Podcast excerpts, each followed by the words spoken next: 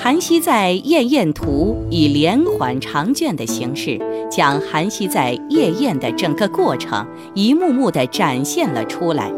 按照宴会的进程，全卷画面可分为听乐、观舞、暂歇、轻吹、散宴五个部分。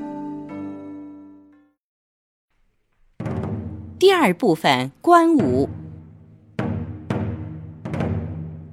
夜宴渐入高潮，前面露出一角的大红高鼓已搬到室中。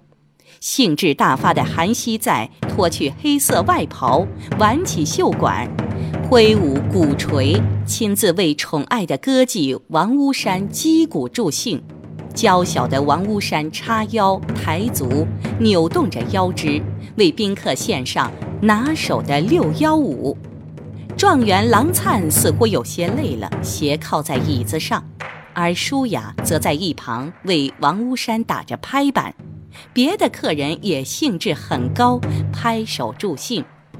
此时出现了戏剧性的一幕：韩熙载的好友德明和尚不期来访，和尚见到此景，面露一丝尴尬，只得背向舞者，拱手站立。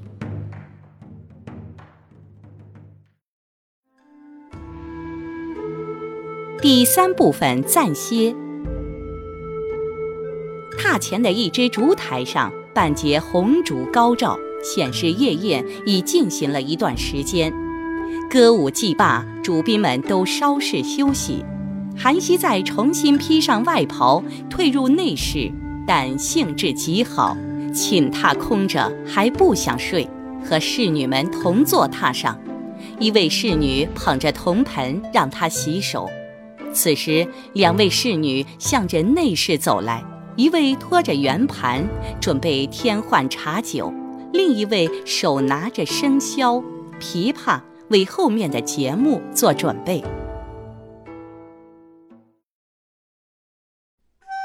第四部分轻吹。短暂的休息过后，夜宴重新开始。酒酣耳热的韩熙载不拘形迹。脱去了外袍和双履，颈着内衫，袒胸露腹，手摇蒲扇，盘坐在椅子上，与面前的侍女交谈。刚刚献过六幺五的王屋山摇着长柄的团扇在一旁伺候，纱质的团扇上会有木石小景，透过团扇，韩熙在身后侍女的衣裙褶纹隐约可见。画面中间侧坐着五位体态婀娜、衣裙华美的歌妓，三位吹箫，两位吹笛，身姿仿佛随着音乐的旋律而起伏。尤其最左边两位歌妓，眼神交汇，箫笛对奏，神情鲜活。李佳明坐在一旁，手持云板，打着节拍相和。看着这组优美的画面，我们的耳边仿佛有丝竹的清音隐约传来。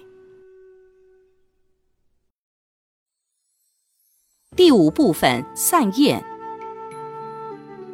夜深了，宴会即将结束。屏风前后，一位宾客正在听着侍女向他说着什么。椅子上坐着的那位男子，有人说他是李佳明，正拉着他妹妹的手。也有人说这是陈志庸，他正与两个歌妓调笑惜别。主人韩熙载又换上黄色衣衫，起身与宾客道别。他左手举在胸前，摆掌告别；右手则紧握鼓槌，似乎还意犹未尽，希望大家留下来继续欢宴。卷尾，一位侍女做泣别状。身旁的舒雅正在柔情哄劝，至此画面戛然而止。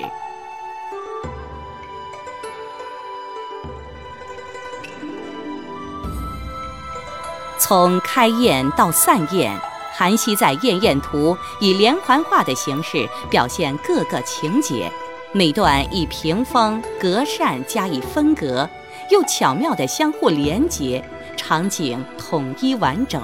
布局有起有伏，情节有张有弛。